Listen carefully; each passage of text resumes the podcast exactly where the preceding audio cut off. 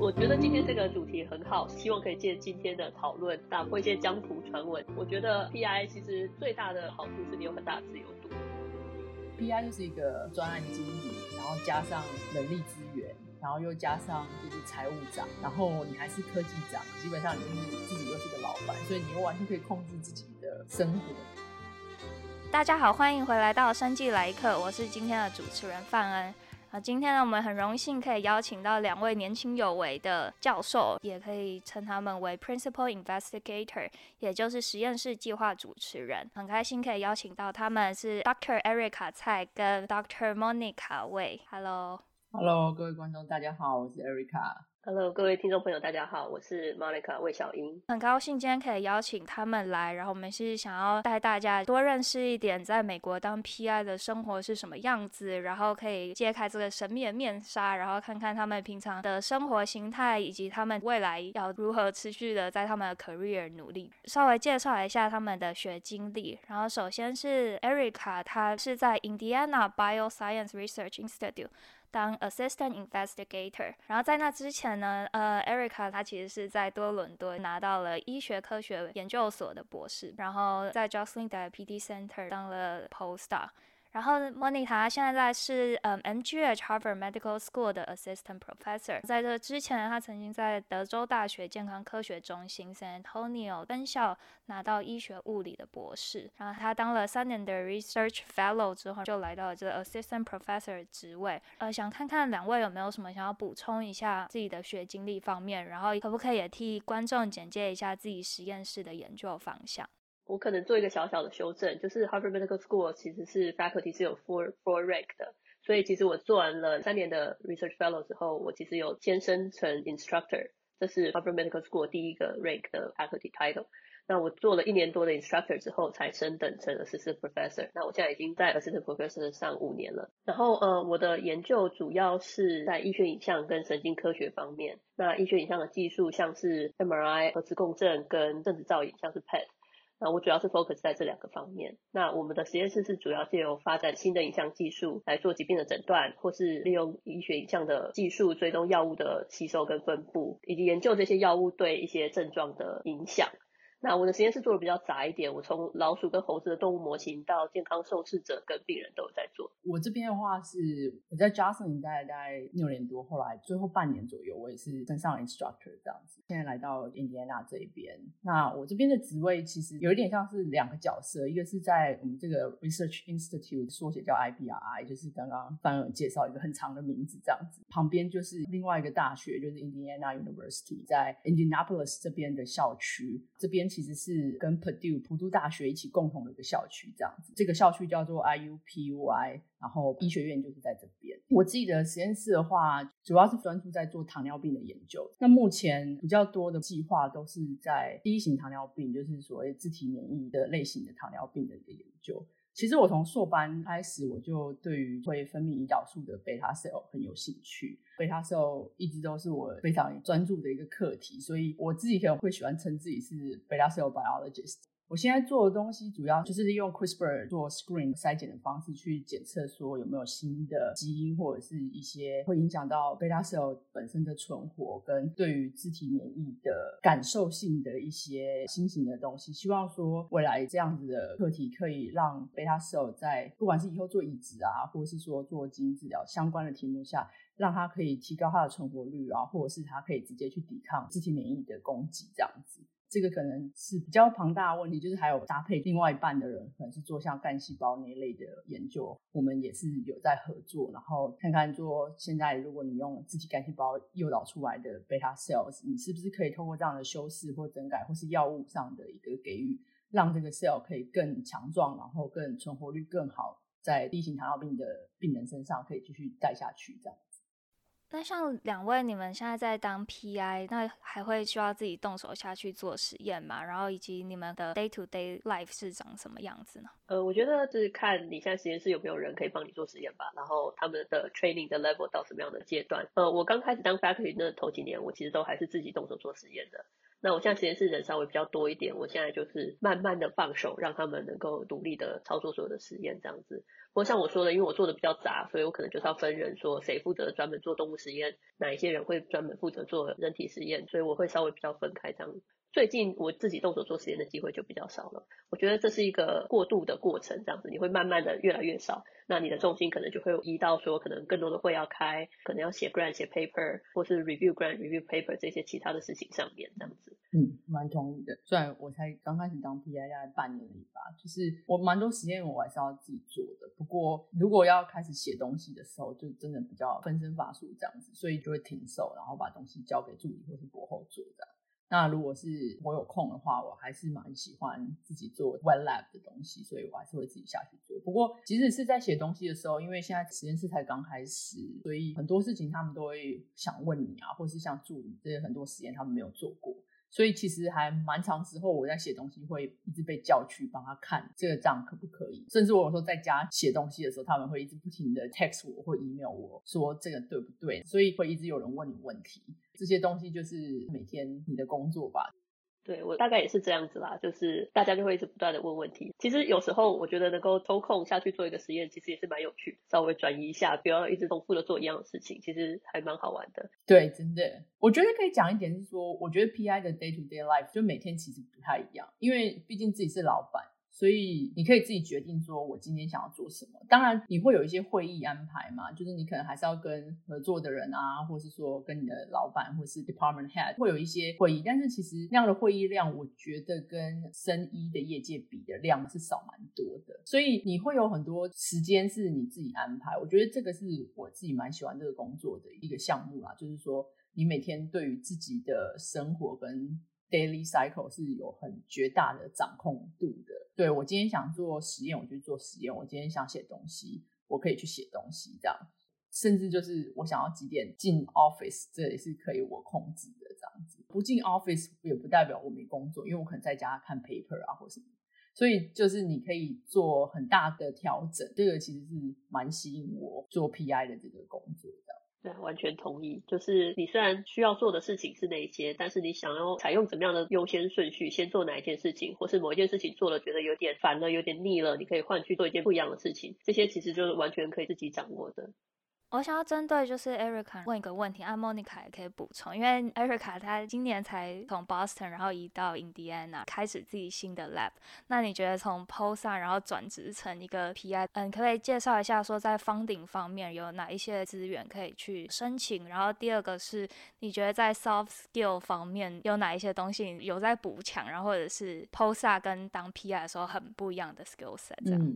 Funding 这一块研究经费的话，这个不同领域可能会有蛮多不一样的私人的基金会啊。那当然就是说最大宗的，大家可能都还是会从美国国家科学院，就是 NIH 这边拿 funding。那我觉得每个人的策略都有点不一样。至少我这边的 institute，我不知道像 Monica 肯定会补充他们。其实我们几个月就大家会去开 PI meeting 或是 financial 的这种 meetup，然后我们大家是要汇报说我接下来要写 grant 的计划是什么。那我记得我刚到两个礼拜这样子，然后就参加这个会，大家就开始讲说，哦，我要写什么，我要写什么，我要写什么。然后到我我们的 CFO，就我们的财务长就问我说，啊，真的很不好意思，你才刚来，但我们要问你，你想要写什么 grant 这样子。那我想说，我才刚来两个礼拜，我的箱子都还没拆完呢，那个当下是有点不晓得要回什么。不过可以看得出来，其实学界的 PI 都非常的积极啦，尤其是因为你的实验室主要就是靠你写的经费来支持嘛。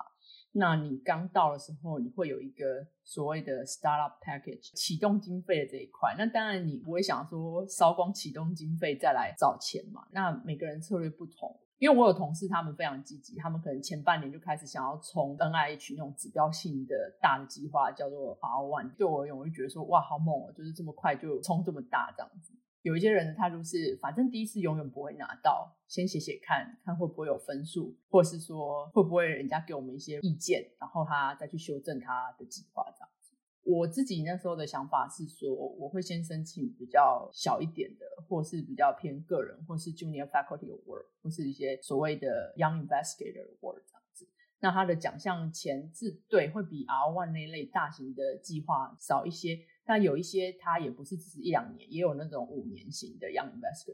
那我个人是比较喜欢一步垫一步啦，就是先拿一些小奖垫垫脚，然后再往上冲。每个 PI 的策略跟风格有一点不一样。嗯，我觉得大家蛮多时候都在找钱，然后就是你会发现，其实大家人都蛮好的。就是会找到 email，就说哦，最近有这个方程可以申请，然后就会 email 大家，然后其实就会知道说哦，哪里又有钱这样子，然后你会发现自己就是有点像守财奴的感觉，就会看到钱就往内去。这个倒是就是你可能以前在做博后或是上面有个老板的时候，你就不需要考虑这么多。然后新 PI 的时候，可能就要开始考虑这些事情，这样子，或者买东西的时候就觉得啊，这好贵哦。然后以前在哈佛医学院那边的时候，根本没有在 care 的啊，就是就不管的，就是这个东西啊，就买买买，才五百块这样子。现在每次看到五百块，就觉得哦，好痛哦，这个是那么小管五百块这样子。然后你刚刚第二个问题是提到说 soft skill 这一块，我觉得这个可以讲蛮多的。我想莫妮卡应该也可以补充。我觉得因为你自己是一个小老板嘛。所以其实你会对上有更多的大老板要跟他应对，然后还有你会有你的员工这样，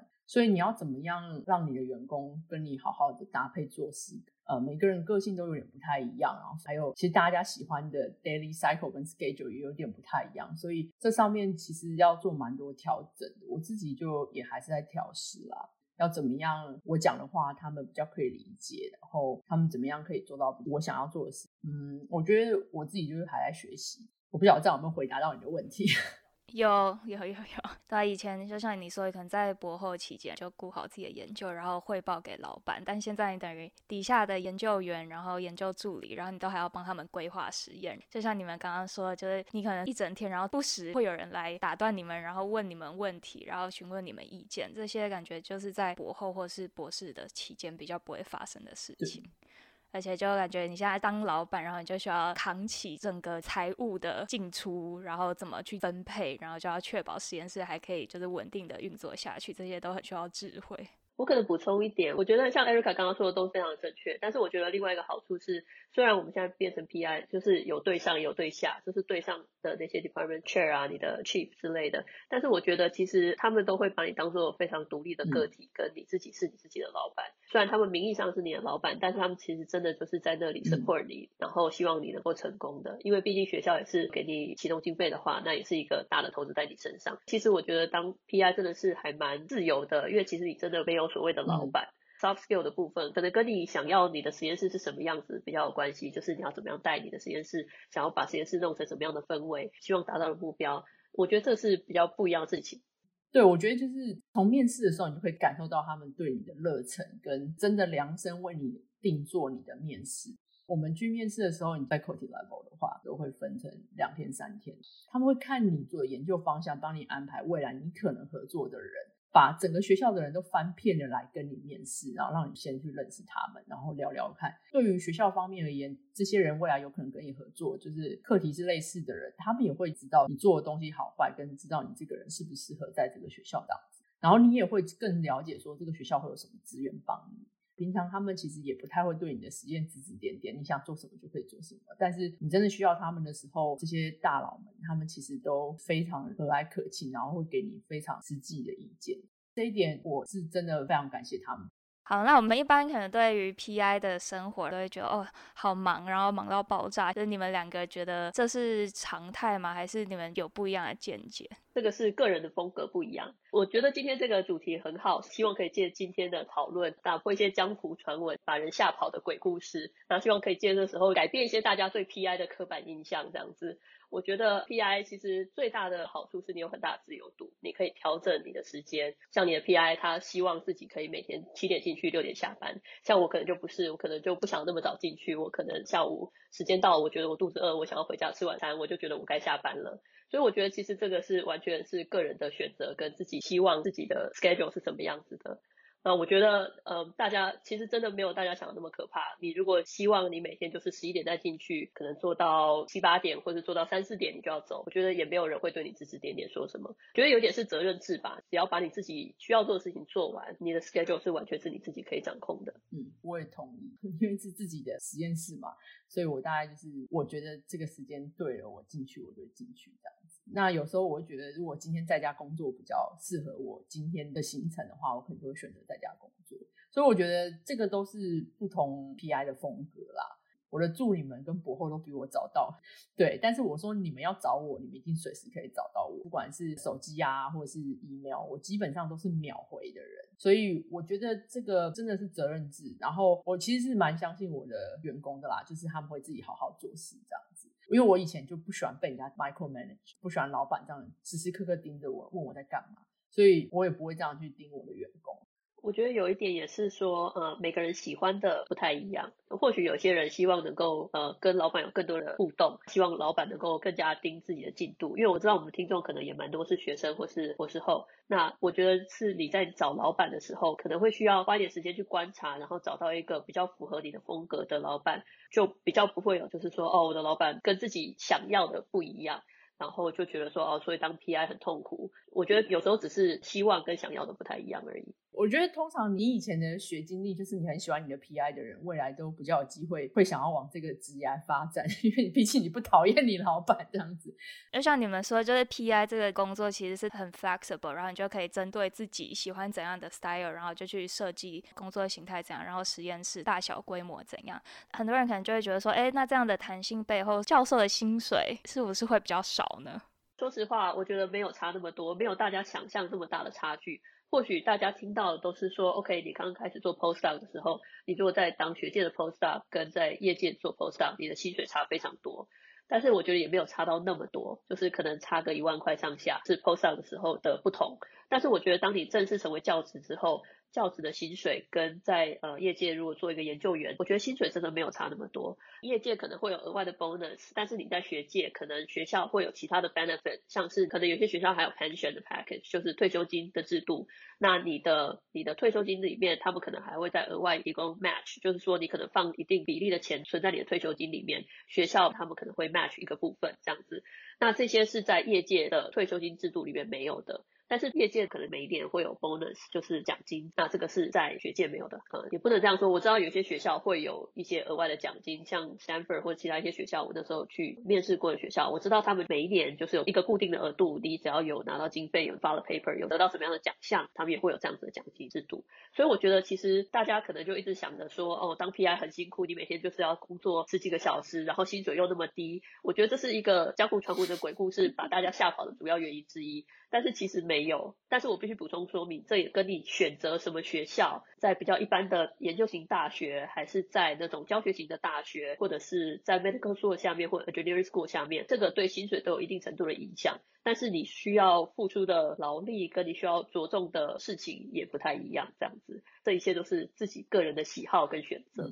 我觉得有一些江湖迷思也是讲说，哦，在学界当老师的人或当 PI 的人，他们都不在乎薪水。人都会是要活下去，都需要 钱去买面包，所以就是没有人不在乎钱这件事情。学界的老板也是很在乎钱的。刚刚讲的就是说，业界的话，可能那些 bonus 啊、年终奖金啊，看起来非常可观。业界其实是一个非常高压的环境啊，它的节奏会比较快，然后钱也看起来一开始给的比较多。那学界就是稳稳的、慢慢的给你钱这样子，你会觉得好像不多，但是长久累积下来，其实那个落差并没有很大。同时，你还拥有很多的工作的一个自由度啊，你可以自己调整自己生活作息。其实学界提供一个。还蛮稳定的 benefit，比如说你可能是这个学校的教职员，可能你的小孩未来如果也念这个大学的话，可能会有学费减免，或是甚至可以有优先面试的机会，甚至如果你有拿到终身俸，还有一些更多的 benefit，就是你的人生加总起来，你拿的钱并不会真的比较少这样子。嗯，Erica 刚刚有提到就是终身俸，可不可以替大家介绍一下这个终身俸 Tenure Track 这个东西？然后因为在台湾一进去，然后就基本上就是这个终身教授嘛，但在美国是不是系统不太一样？然后以及拿到 Tenure Track 之后，是不是我就可以很开心的，然后很安稳的过日子就好了？美国的话是有一些是会特别写说，哦，这是 Tenure Track。然后有一些就会写说这不是，可能是 research track。那通常助理教授在过大概五六年之后，你开始你要要求 promote，你就可以去申请 tenureship。可是现在其实美国教职的终身俸这一块其实是定义是蛮模糊，跟以前有点不太一样。以前是说，如果你拿到这个终身俸的话，即使你没有任何研究经费的话，你的系所还是要继续养你这样子。但是现在，即使你有终身俸，然后你真的没有拿到任何的研究经费，因为学校也是很多人要养的，他们会有很多方式会让你开始考虑，我是不是应该要离开这这样。对，就是这个终身俸，其实终身职、终身职就是比较像是一个认可的一个概念。但是你真的是不是呃拿到以后就真的高枕无忧，这一辈子都什么事都不用做，你可以摆烂，然后他们都会一直养你，其实是没有这件事的。我觉得这是美国跟台湾比较不一样的地方，所以可能大家比较不了解，就觉得好像有终身职是一件非常重要的事情一样。美国呃也跟你在的学校跟院所有关系，它可能有 tenure track，有 research track，甚至有些 clinical track。每个学校又不太一样，有些人是 tenure 这件事情是跟你的教职是绑在一起的，就是你在申请升等 associate professor 副教授的时候，你就可以同时拿到终身职。有一些学校这是分开独立的两件事情。你就必须先申请升职成副教授之后，你另外再提出一个申请，说我想要申请我的终身职。那我觉得跟大家可能想象中比较不一样的是，台湾你只要升等成副教授，几乎都是终身职，除了最近这几年比较新有的那种，像是专案助理教授，没有这样子的。我觉得专案助理教授可能就比较像美国的 research track，一年啊、三年一聘啊之类的这种，最终没有一定要求你又拿到 tenure 这件事情。像 Harvard Medical School 绝大部分是没有 tenure track 的。但是有其中几个 department 也是有 tenure track 这样子的制度，那我觉得这就是完全是学校跟院所不一样的规定而已。那像 Erica 刚刚说的，其实拿到 tenure 这件事情，在现在这个年代真的跟以前不太一样。那可能就比较像荣誉值的概念这样重要吗？我觉得真的其实好像没有以前那么重要。呃，我有听说过有些学校没有 tenure 这件事情，但是他们从来不会赶老师走。那我有听过说有一些学校是你即使拿到 tenure 了，你没有办法继续拿研究经费进来，他们也是会慢慢的让你萌生退意，想要离开这个地方，换去不一样的环境。所以我觉得这个跟台湾是比较不一样的事情，完全是你在找工作的时候，你自己要去多打听这个学校他们的风格是怎么样。但是我觉得传统上来说的话，当学校有特别强调开出 tenure track 的这个缺的时候，他们可能就会有比较好的 startup package。那如果是 research track 的话，学校不一定要有这个 commitment。所以像 Harvard 这边的话，我们其实基本上是完全都没有 startup package 的。对，就是这个其实差蛮多。呃，我觉得跟台湾有个很大的差别是，我们的薪水，尤其是医学院体制下的，你自己的薪水是你要自己付自己钱的。如果说你今天没有计划，你可能就完全养不起自己这样。那这个就是所谓的 soft money 跟 hard money 的差别。这样就是有一些学校，你可能可以做一些其他的工作，或是行政职，或者是教书，那他可能会给你 hard money 这样子，你的薪水有可能一半是学校院方那边会提供。那你自己的学就不用自己的经费去付你自己薪水，但是像我跟 Monica 两个都不在医学院体系，就完全要自己养自己。那在这样的情况之下，你又有一个所谓的终身职，蛮幽默的嘛，对不对？因为其实你的薪水就自己付啊，那到底这个终身职在终身什么？因为也不是你养我这样子。对啊，就是说这也是跟你选择的院所跟学校有关系。其实我觉得这也是台湾为什么没有不是 tenure track 的这个事情，因为台湾的专任老师几乎都是学校会付七十五 percent 的 hard money cover 老师的薪水，那所以他们就一定会要教学，所以台湾也没有所谓全部 soft money 的这个制度，在美国才有这样子的事情。所以就是说医学院体系其实教课的比例也很少。他们其实是还蛮鼓励我们，就是完全认真的在做研究上。那我们刚刚在讨论薪水这件事情嘛，其实我觉得也可以补充，就是当你越大比例是 soft money，就是你自己靠自己拿研究经费来养活自己或自己实验室这件事情的时候，你一开始的基本工资是多少？我觉得这是有比较大的幅度可以跟学校谈判的，因为学校是不需要付你那个百分之二十、三十、五十或七十的这一份薪水，所以其实每一年或是每一个阶段、每个升等。你在调整你薪水的时候，你那个幅度也是比较弹性的。那你如果是在比较教学的学校，那学校负责你百分之七十五的薪水。当你要调整你的薪水的时候，因为学校就要等于是付一样的那个比例嘛，所以他们可能愿意给你调整薪水的幅度就没有那么的大。所有的都有好跟不好，那完全是你自己考量，说你比较喜欢怎么样的模式。有些人可能会觉得说，当学校付我五十 percent 或者七十五 percent 的薪水的时候，我觉得我比较没有压力。那我在完全一百 percent soft money 的情况下，我觉得我自己心里压力很大，所以我不想要这样。我也是有听过这样子的说法。在我们纯粹医学院环境底下，当我们知道我们自己百分之一百都是 soft money 的时候，我们会有其他的机制来，像是 build safety net 来保护我们自己，让自己不会有这么大的压力。像我们会找更多的合作者，我主要当 PI 的 grant 可能就这两三个、三五个，那但是我会有可能挂在其他人的 grant 上面挂五到十个或二十个，可能都是拿很小的一个比例的薪水。那可能就是帮他做某一些实验，或者是跟他讨论某一些东西，因为我们都会知道说拿 grant 这件事情是天时地利人和，你总会有运气比较不好的时候，不管你的 science 做的再好，你就会有，你就还是会有运气不好的时候。但是当我们有这个安全网的时候，就我如果临时一个 grant 没有拿到，我不会说我马上就没有薪水了，我就要被 fire，就要被 lay off，并不会有这种事情的发生。这是我一开始变成 faculty 的时候，我老板一直帮我建立的观念。我觉得这些可能就是大家比较不知道，就会觉得说啊，百分之一百 soft money 我是不可能存活的，没有像大家想的这么恐怖。你刚刚也有提到说，嗯，主要的 grants 有两三个，但是其他有十五、二十个 grants，然后有挂名，然后可能做一些实验，然后是讨论，但这些其实都很需要 connection 的部分，然后以及就是要跟潜在合作对象，然后去做一些 networking。那我想先问问问题，就是你的合作对象是都是学界为主吗？还是也会有一些在业界的对象？然后以及你怎么建立这一些 connection？呃，我觉得这一切就是你毕竟是一个 PI 嘛。我觉得你开始从 postdoc 变成一个 independent PI 的时候，你的所有认识的人几乎都还是在学界。所以我觉得从学界跟你同一个 department 里面的同事开始是最简单、直接、快速的方法。大家也都互相了解这个情况，所以我觉得其实大家都非常 open-minded，愿意合作，因为每一个人都需要有这样子的合作来保障自己的安全。所以其实从同一个 department 合作开始。然后会慢慢的就会有人帮你介绍，就说哦，我到谁谁谁在做这个，他目前想要使用你这个技术，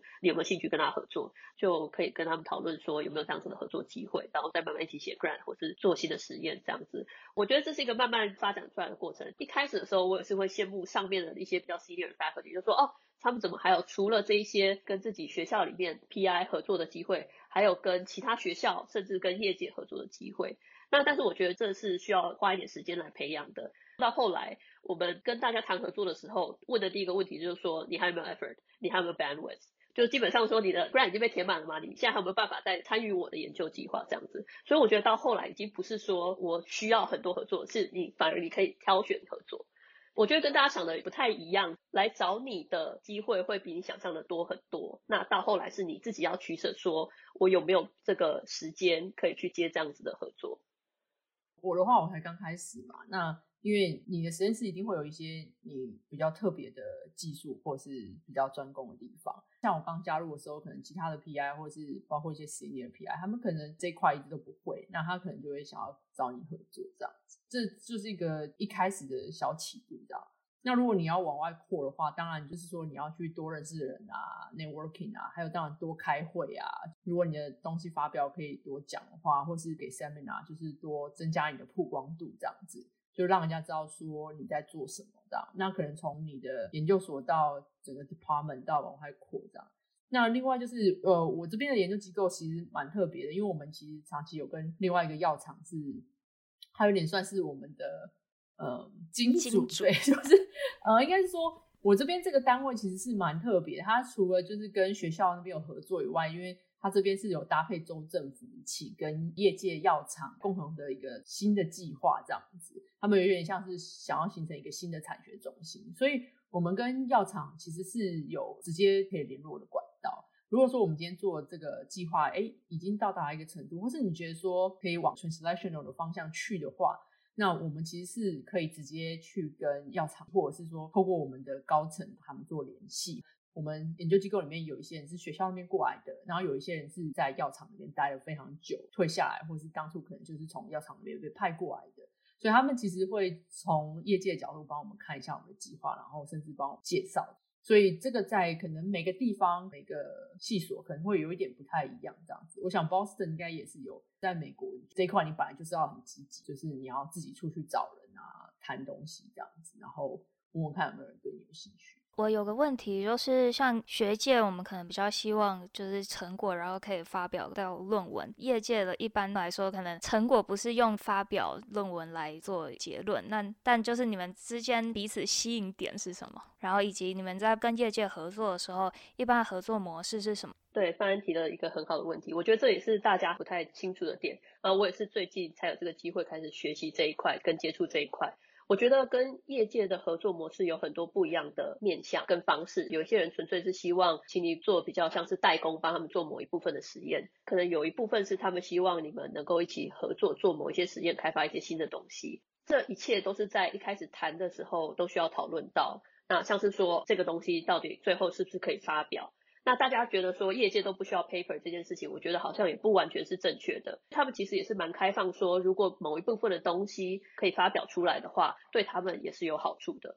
大家可能会想的比较不一样，是说哦，在学界我就一定很希望跟业界合作，因为业界钱很多，我可以拿很多钱。我从一个 PI 的角度，我有点想要打破这个想法，就是不一定。业界毕竟他能够拿多少钱出来跟你做合作这件事情，他们也是有规定的。他们当然也是希望能够以最少的钱达到最大的效果。有时候学界 PI 会觉得说，这么小的 project 我真的没有必要接，我直接拿一个 NIH 的 funding，一个 RO1 的 funding，五年的计划，我可以拿到的钱比较多，我可以有弹性更大，呃，我不一定希望可以跟业界有这样子的合作，最终看怎么样是对双方都有好处，那双方都有兴趣的一个合作模式，才会比较吸引学界的 PI 来做这件事情。那像是如果业界给的 funding 可能就没有像 government 给的 funding 一样金额比较大，然后甚至更弹性，但为什么还会愿意去接这一些跟业界的合作？然后你们 incentive 是什么？有时候觉得可能是说这个 size 我觉得很有趣，可能这个东西跟我本身在做的研究主题就已经有一些类似的地方，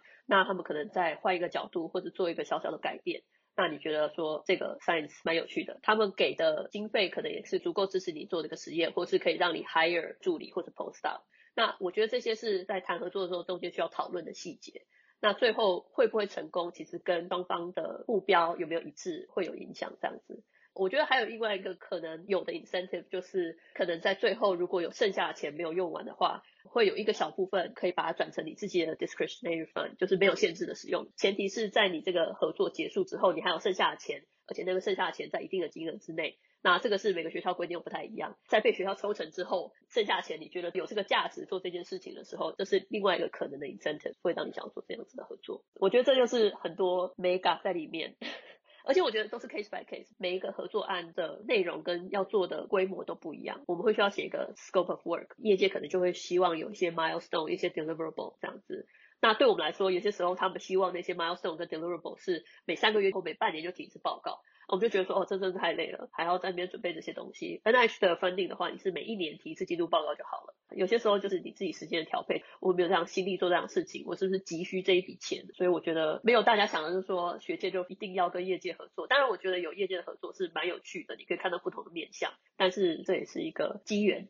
其实我觉得刚刚完全就是讲出来 PI 到底在干什么。其实那个工作内容跟你做 postdoc 真蛮多不一样，因为你要多考虑。很多经营的部分，就是我觉得这一块就会掺杂很多复杂的事情。整体来讲的话，我觉得 PI 就是一个专案经理，然后加上人力资源，然后又加上就是财务长，然后你还是科技长，还要去想 project 这样子。另外，你可能上面还要有人报告，基本上你就是自己又是一个老板，所以你又完全可以控制自己的生活。我觉得就是这个生活形态跟职业特色跟业界是蛮不太一样的。就是各有好坏啦，我觉得大家就是想想看自己比较适合哪样的工作。所以如果是多才多艺，会管钱，然后又会管人力，然后又会 project manager，就可以来当。也不是，我觉得就是，其实我觉得也不一定，就是你可能不觉得事情多麻烦，然后多方向做，你都愿意做。嗯、其实蛮多事情你就自己控制嘛。当然，你还是会有很多。很紧张，或是很担心自己实验室可能开不下去啊。你可能在业界，在大药厂，你当然不会担心说哦，公司会突然间倒了，就不太会有这种事这样。因为我的助理就常常跟我说，你要是实验室开不下去，要记得提早跟我说这样子，我要先找工作。其实我觉得还蛮多这些面向是你在做学生或者做博士后的时候没有接触到的，可是呃，我是觉得都还蛮有趣的，你可以其实学到很多不一样的东西。嗯，没错。那我接下来想要问，就是实验室的大小这一件事，就像我们上一集其实访问到了志宏，他现在是在当博后，他说他的实验室大概五六十人。那你们理想中的实验室大小是怎样？然后就是你们想要管一个超级大的组吗？还是你就觉得精实就够了？我其实觉得太大的话，我真的没有办法控制得了。我不是一个 micromanage 个性的人，因为我也完全不是那种可以完全不管的人，这样子。所以我自己会希望，可能大概六个到八个吧。就我觉得这可能是一个很好的状态，可以养活这么多人，然后实验的产量应该也会蛮不错的。呃，因为超过十人以上的实验室的话，会影响到很多事情啊，除了经费啊，还有人力啊，还有就是。每个人的个性，还有你要怎么去控制你的 project 进度，因为你自己会有很多事很忙。我可以想象说，当你实验室可以养活这么多人的时候，其实你会有很多外务，可能也要做很多其他的事情。你不能全部都在做外务啊，然后你的实验进度没有控制的好，这样这是有点本末倒置的。所以我自己目前觉得最好的状态应该是大概是六到八人吧。不过我现在是刚起步，第一年有三个人，我其实还蛮满意的。对，那我的话跟 Erica 应该是差不多。我觉得比较理想的状态就大概十个人上下，应该也是因为我自己个性的关系。我觉得我希望知道说实验室现在到底大家在做些什么事情。当然，我也不喜欢 micromanage。当他们大家上手可以自己进行实验之后，我也不太会去插手管他们那么多。但是我不希望实验室到五六十个人，第一个养这么多人压力很大，第二个是说你真是完全不可能有时间知道大家在做什么。那另外一点对我来说的话，我觉得当 PI 还是要对我自己的权力负责，就是我还是。希望能够帮助他们的 career development，所以我希望能够知道他们在做什么，那他们希望的下一步是什么，我可以帮他们达到那样子的目标。所以我觉得如果太多人的话，我可能没有办法有时间跟精力去负荷，跟能够同时掌握这么多 project。所以我觉得我自己目前理想是大概十个人左右，我现在实验室有六个人。那你可能会需要大概三个比较大型的研究经费来 cover 整个实验室的人事费用跟开支，我觉得这样子也不是一个压力太大的状态。听起来两间实验室都还可以再招人，帮忙打一下广告。我，我，我还要再，我要申请经费。我想要同意一下刚刚那个 Monica 讲，就是对于你的员工的职业发展，我过去的老板我都很喜欢他们，尤其是我之前在 Johnson 那边的老板，他真的对我非常照顾。基本上我的想法，或者说我对职业的发展，我都可以跟他说。我因为我中间其实转换过很多念头，一下想要去业界，一下想要去学界这样子。我觉得他帮我很多，然后就是从他身上就看到说，你的员工想要往哪边走，你要怎么帮他，替他着想。所以我觉得这对我而言是，当我在比如说像面试或者找员工的时候，他的想法是什么？我觉得我希望我可以帮他往下一步走去，然后走得更好的。我觉得 Erica 跟我可能都是在求学跟当 post 上阶段都遇到蛮好的老板，所以可能这也是促使我们会继续留在学界的原因。但是我觉得除了你找老板是需要能够找到跟你的 style 比较一致的。我觉得另外一件事情，你需要去试探他是不是能够帮助你 career development 的一个好老板。或许你的老板是很愿意帮助你的人，但是他们不知道你需要帮助，因为毕竟他们也脱离博士后这个时期那么久了。他们可能在每天忙别的事情的当中，并不会真的就坐下来想说啊，我可能这个 postdoc 需要我的帮助，所以我就要去跟他谈一谈之类的。我觉得这是当学生跟当 postdoc 自己要比较 proactive 的地方。那你就是去问问看你的老板，就说我接下来对我的事业有这样的规划。你有什么样的意见？比如说，我想要写 K of Word，我想要去找业界的工作，那看他们是不是 open-minded，是不是愿意帮助你的？我觉得如果不是的话，这是一个 red flag，这可能不是一个很好的老板，那就请你快逃，赶快换一个实验室，换一个老板。很多时候听到的都是说，大家对老板有很多的抱怨。我会给大家建议，就是你一开始的时候，其实就要找到一个适合你的老板。一开始还没有真的说确定要加入这个实验室的时候，有很多人会有像是 rotation 的机会，你应该就要趁那个时候去试探各方面，例如说，呃，他的 style 是不是我喜欢的 style，他是不是会帮助人的老板。我如果想要去业界工作，他是不是会阻止我的人？我听到很多大家对学界有那么多的批判，觉得当 PI 不好，其实都是因为他们遇到一些呃不一定是不好的老板，可能是不适合他们的老板，最后就是 trauma 才是太严重，就再也不想要留在学界了。我觉得这蛮可惜的，因为他们不一定是对这样子的工作没有兴趣，而是因为他们有不好的经历之后，他们就觉得他们想要远离这个伤心地。我觉得要双向沟通啦，尤其是台湾人有时候个性比较内向，比较闷骚一点，这样你有时候可能心里想很多，然后就觉得不好意思跟老板讲出来，然后但是有时候你不讲，对方也不会知道啊，因为老板有时候事情很多，他有时候被分心的，就是你可能跟他讲一次，他如果忘记，你再跟他讲第二次也没有关系。我自己是蛮鼓励，就是多跟老板讨论沟通你自己的想法，然后多刺激他们，看看他对于就业的未来的方向的想法是什么啊。然后这些情形都可以让你多考虑一下，就是不要入坑之后发现，哎呀，天哪，爬不出来了。那你们两位都是从学生时期，然后就一路立志要当 PI 嘛？然后期间有没有动摇过？然后以及最终可能是什么样的机遇，然后让你们决定把头洗下去？我没有立志要当 PI，我觉得我一开始只是很喜欢做研究了。然后可能一开始也是想说当 PI 是一条路这样，但就觉得这个工作好像很困难，不好找，然后挑战蛮多的，尤其在国外当 PI 这件事情。对，但是博后的时候，其实我动摇过非常久。我其实前两年实验的计划是有一点失败这样子。那我们实验室就是砍掉重练。那那时候其实发生了蛮多事的，就是在哈佛医学院见到很多风风雨雨。尤其当你的实验计划争议性比较大的时候，就开始有点动摇了，就觉得这跟我想象的学界好像有点不太一样。所以我那时候想要去业界了，就我不想要留在一个斗争这么严重的地方。我觉得在 Boston 看到很多业界的环境，觉得哇，其实真的是非常让人兴奋，然后好多新奇的东西，然后非常快速的在你旁边发展。然后有时候你会觉得自己好像跟他们在不同的时间轨上，就是在当下就会还蛮想去的。可是，在那个时候我又有点犹豫了，因为我就觉得说，如果我去业界的话，一定得要牺牲我自己想要做的研究，这样。嗯，就在那个时候，我就去参加了 BTBA 的年会。就在 BTBA 的年会，其实就有很多人可以遇到啊，聊天。然后我记得刚好就是一个学界的 panel 之前，我就看到 Monica 抓住他，很感谢他牺牲那几个 section，跟我在走廊上大聊特聊。然后我就有点被他说服，想说再试试看。那如果真的还是不喜欢，或者是觉得这个环境不适合我的话，我也可以考虑之后再去业界啊，就是不要把自己设限。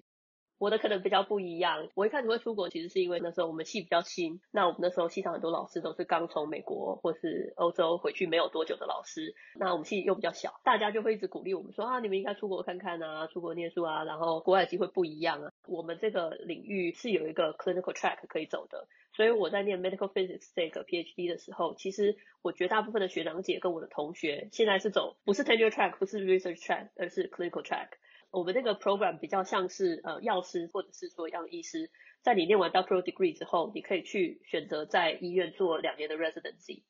做完之后我们是有一个 board exam 可以考的。像我在医学影像嘛，所以我是 radiology 下面，美国有一个正式的 license，在他们 radiologist 他们的次专科里面有一个 physics 这个次专科，是我们可以考临床证照的，然后你就之后可以去医院工作这样子。那我一开始出国的时候，我是想要走这样子的路线的，更广一点，我们其实可以做放射治疗，可以做医学影像，也可以做核子医学科这样子，我们有三个不一样的领域可以走。那我那时候自己对医学影像比较有兴趣，觉得出来的成果都漂漂亮亮的啊，就觉得好像很有趣这样子，所以我就选择了走医学影像这一块。那我那时候一直是想说，我最后就是要考那个临床执照，然后之后在美国做临床工作。但是大概是在我读 PhD 的时候吧，就觉得哎，这些实验也都蛮有趣的啊。那我可以掌控我自己的时间，我可以设计我自己的实验，做实验这件事情我也不排斥，我觉得蛮好玩的。分析数据这些我也觉得蛮好玩的。那我就觉得说，啊，这也是一个可以考虑的方向。所以我当我毕业的时候，我其实那时候也是在抉择，因为我已经开始考临床的执照了，我就必须觉得说我接下来是要去做 postdoc，然后就放弃临床的执照，还是我要去做 residency，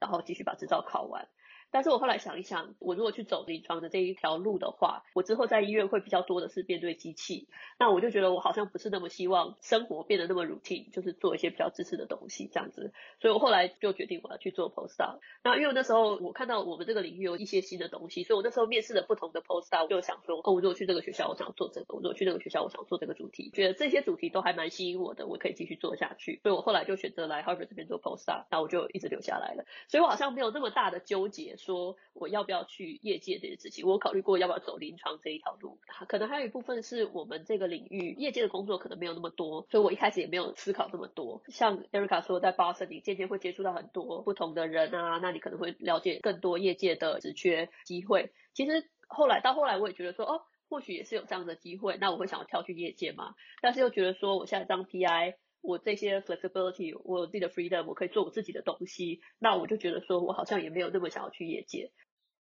因为我们是在打破学界的刻板印象嘛，其 实学界有时候不是你想的这么糟糕。可能有些人会很痛苦是说，PhD 毕业，尤其是生物医学这一块，然后如果你又是做 wet lab 的话，好像 postdoc 要做很久。然后我觉得这个其实是让很多学生很却步，就是说，哇，做不做那么久，然后又拿这么低的学界博后的薪水，要怎么撑下去？这点可能是我自己评估起来是让人觉得最害怕的一点。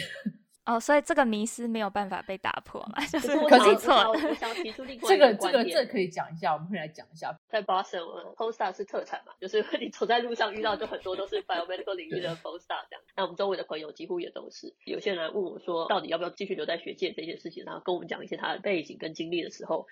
当然，我觉得实验顺不顺利，像 Erica 说，他一开始实验失败，所以他基本上浪费了几年的时间在这个上面。我觉得这个是比较不可抗的因素，这就是没有办法，真的是运气比较不好。但是我觉得有很多人有些时候就一直在那边自我质疑，说我到底 ready 了没？在我看来，你就去尝试吧，你已经 ready 啦，你为什么还要在这里继续撑着做 post 呢？我觉得大家对学界还有另外一个迷思，就是说我一定要发表很多篇多好多好的 paper，我才可以去尝试，像是申请 Koer 或者申请教职或者申请其他的。这个门槛没有大家想的这么高。那我自己那时候也有犹豫过。呃，我的 post up 比大家一般来看可能算是比较短的。之所以能够比较短，是因为我蛮早就开始申请 K Award 了，然后也很幸运第一轮就拿到。可是我那时候其实我自己也质疑了自己很久，就说我到底可不可以申请了？那我后来就觉得说，管他的，我就试试看。反正大家说第一轮都拿不到嘛，我如果要再试第二次的话，又要再拖着一年。这样子拖下去，我整个 post up 要做四五年，我不想要，所以我那时候就直接试了。所以我觉得一些门槛没有大家想那么高，我觉得你要愿意去尝试，或者是多跟你老板沟通，或是问问其他周围的人的意见，怎么样才叫做 ready，然后怎么样才是可以尝试下一步了。我觉得有很多时候大家就觉得说我一定要发到多少的 paper。才叫够了，我才可以有资格去申请哦，或者是我一定要拿到自己的 funding 才叫够了，才可以申请教职。我觉得都不一定啊。我有朋友没有拿到自己的 funding，就拿到好几个很好的 faculty 的 position 的 offer。所以我觉得其实有些时候是那个自我质疑，让大家停留在原地停留太久，并不一定是学界就一定要你待五六七八年的 postdoc。我觉得有些时候真的就是一个想法的改变而已。对，我自己觉得说博后的这几年。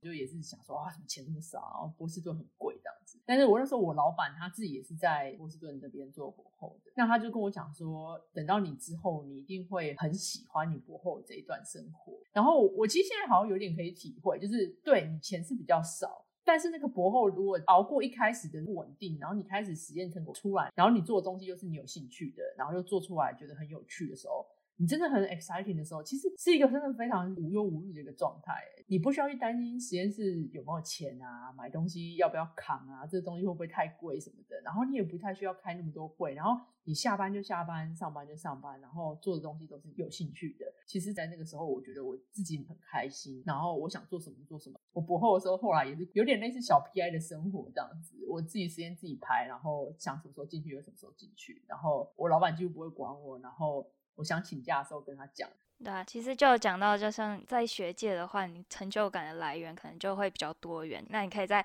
分享一下，说当 PI 的成就感的来源有哪一些？有啊，我觉得很多啊。呃，一个 paper 的发表，那你看到你的成果变成一张美美的图在 paper 上面，当然选择是自己喜欢的格式跟那个 自己喜欢的期刊啦，就印起来是自己觉得漂亮的那种。然后，或者是拿到一个 grant，看到那个金额打到你的学校的 account 上面的时候，也是一个很大的成就感吧。那像实验的成功，然后学生如果呃学会了一个新的东西，那你觉得他能够开始做出一些成果来，或者是他们申请到好的 grad school 或 medical school，我觉得这些都是很大的成就感来源。很多的小确幸这样一直不断累积，是支持大家继续走这条路的原因之一吧。我觉得另外一点，我想加是说，当你有时候在做研究的时候遇到一个难题或这个课题，不知道接下来要怎么走。当你有一天你突然间咣当想出一个 idea 的时候，然后你又去做，然后。还真的就是如你所想象的那样的那个 moment，真的超开心的，因为那真的就是你自己的问题，然后你去想办法解决，就是这样子的发生，然后这样子验证出来，然后写成一个文章，或是写成一个 grant，然后拿到回复，就是大家觉得哇，这个很酷诶。那个时候那个成就感真的蛮大的，听起来是有点很 nerdy，但是但是那个时候，但是那时候虚荣感爆棚，虽然也没有人感觉到你的虚荣感在哪里，但是你自己内心的。小宇宙就会爆炸在那个瞬间。对啊，对啊，我觉得类似的情况也可以用在说，呃，你可能一些实验或者是一些 project，只是你在脑袋中空想，然后当你开始去读 paper，开始做实验，真的能够验证出来的时候，或者是 Erica 刚刚说那样的情况，那你可能开始读不同领域的 paper 的时候，发现，哎，真的有很多的理论跟数据可以支持你的假设的时候，我觉得这是一个拼拼图的过程。当你最后把这个拼图拼出来的时候，那个成就感也是很大的。你们两位现在都已经当上 PI 了嘛？那接下来你们有对未来想象，可能五年或者十年的计划是怎样？然后你们想要五年、十年后自己啊，或者是实验室在怎样的位置？我觉得我的呃，assistant professor 已经当太久了。我现在给自己的目标是明年必须要升等，这是短期的目标。目前有几个 grant 在待审嘛，那希望可以拿到一个，然后可以再多请一些人，达到我的目标。实验室有十个人上下这样子。我觉得有些时候是你可能有很多的想法或 project 你想要做的，但是一切都是人跟资源到底够不够，同时进行这么多 project。那我觉得我还有一些实验是我想要做的。那我希望有这样子的 resource 跟这样子的人力，可以来达到这些目标。之前有提到的，开始跟业界有一些合作的机会。那我也是希望说，看看这方面还有没有什么一些新的东西可以学习的，跟不一样的合作方向。那我知道还有更多其他更 advanced 的东西，那可能有一些我还没有接触到，还没有想到的。那如果以后有学到了，有机会再跟大家分享这样子。我觉得至少在两三年内，我希望可以比较稳定，这样不管是计划啊，或是研究。那也希望说，或许五年后我可以开始拓展一些新的方向。因为有时候我会担心说，哎，你可能自己有个老本行，然后这块一直挖，一直挖，这样子会不会五年后就挖完？我自己也有一些新的想法，然后想要做一些新的实验尝试，这样。那希望说，在五年后。我过去的这五年的努力是可以让我有这样的自由度，可以去拓展一些新的实验的方向，然后希望自己那时候更独立，然后至少在我这个领域，在想到做这个方面的技术的时候，大家会想到我的名字这样子。其实我还比较想问的是，这几年遇到的台湾学生在美国的话，就问他们说，你们想留学界、业界，或者说业界的比例，我觉得大概有七成到八成。就是这个跟以前我们那个年代有点不太一样。当然，我觉得这也是很好的事情，因为业界就现在非常蓬勃发展，然后大家想去业界。可是我其实是想问，就是说，那你真的知道业界的工作是怎么样吗？因为你一直待在学界的环境里，其实业界对你来说是一个很不一样的环境，不是只是说哦，我今天不在学校做实验，我今天是去一个公司做实验，然后付我的钱比较多。我觉得其实这是一个非常不一样的环境。如果过去的时候，可能会觉得。有很多 culture shock，就是文化上的冲击这样子。对，就是我只是在想这些七成的人是不是真的了解自己，我就想提这点是说，还是因为不想待在学界，还是只是单纯因为不想待在学界。如果你今天是因为不想去学界，所以我要去业界，那我觉得对业界也蛮失礼的。就是说，其实我觉得是一个非常好的环境，然后，呃，但我觉得是非常不一样的职场的生涯跟方向，还有工作内容都非常的不一样。我非常赞成 Erica 刚刚说的这一些，我觉得真的是类似的问题啦。为什么你不想要做 PI？那我有时候听到很多的答案，也是会让我觉得说，哈，有些时候只是大家想象中的 PI，可能只是就他们所看到的，他们的老板是这样做的，或者是说他们听到很多可怕的故事，说其他的老板是那样子做的。我觉得有些时候大家对于不管是学界跟业界的工作性质跟内容，真的还没有了解的很透彻。有时候大家给的答案都会让我们觉得说，哈。这样子就代表你适合去学界或是去业界吗？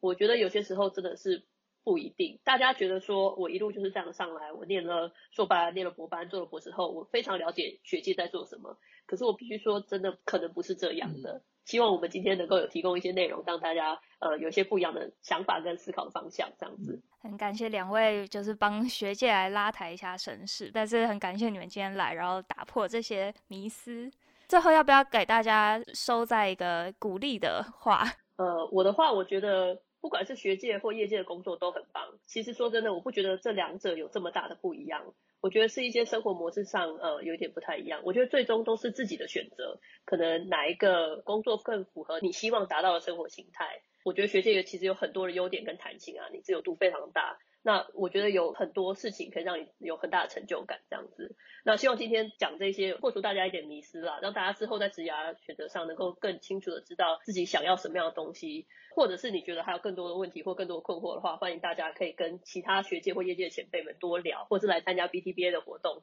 那希望能够帮助你思考这个，而不是在自己的一些刻板印象里面就决定说，可能学界就不是适合我的路这样子。那我们今天节目就到这边，然后谢谢 Monica 跟 Erica 来上我们的节目。好，谢谢大家今天花时间听我们跟大家聊天，真的感谢大家，然后大家加油。非常谢谢今天大家来收听我们的节目，喜欢的话也请订阅、分享我们的节目给你身边的朋友。另外，也希望大家不要忘记 follow 我们 BTBA 的官网以及 Facebook 搜寻 BTBA 都可以找到我们的 Podcast 节目，然后以及 follow 我们最新的消息哟。今天的节目就到这边为止，然后谢谢大家的收听，嗯，拜拜。生技来一课 Moments in Biotech 第二季由 BTBA Boston Taiwanese Biotechnology Association 制作。我们谢谢驻波士顿台北经济文化办事处的赞助。本期节目制作人有 Yvonne、Erica、乃群、Margaret、我范恩。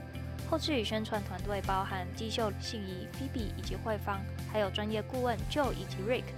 如果你喜欢我们的节目，欢迎到 BTBA 脸书专业私讯小编，或是寄信到 TMR Biotech Moments at gmail.com 分享你的心得。谢谢你的收听，我们下集再见，拜拜。